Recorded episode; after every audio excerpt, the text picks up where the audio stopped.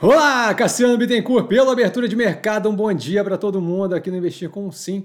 São 8h32 da manhã, tá? do dia 6 do 7 de 2023. Eu começo com um disclaimer, o que eu falo aqui nada mais é do que a minha opinião sobre investimento, a forma como eu invisto, não é de qualquer forma, modo em geral, indicação de compra ou venda de qualquer ativo do mercado financeiro. Isso dito, fechamento de ontem com dia positivo no portfólio, volume baixo novamente, tá? A gente teve Multilaser aí é, em destaque com 6,76% é, de evolução positiva e Guararapes com 5,62% de evolução positiva. Acontecimentos, a gente tem aí poucos de ontem para hoje, tá? Minerva fazendo o primeiro embarco, o embarque de beef jerky para os Estados Unidos. Eu adoro beef jerky, adorava quando, quando, quando morava no Rio de Janeiro, comia direto.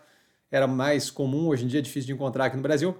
É, PMI de serviços no Brasil caindo de 54,1 de 54,1 para 53,3 em junho, ainda expansionista, composto indo de 52,3 para 51,5 também, acima de 50 expansionista, composto, lembrando, serviços e industrial. Tá? O Irã, no movimento contrário da Arábia Saudita e Rússia, aumentando a produção e jogada a mercado ali de petróleo. Tá? E os ativos que eu estou observando mais de perto, com base no fechamento de ontem, a Pets, a Via, a Azul, a Clabin e o Banco Pan. E dúvida, dúvida estou sempre no Instagram, arroba investir com sim, só ir lá falar comigo, não trago a pessoa amada, mas estou sempre lá tirando dúvida e vale lembrar que quem aprende a pensar bolsa opera como mero detalhe. Um grande beijo a todo mundo e até mais tarde com análise. Valeu, galera, beijão!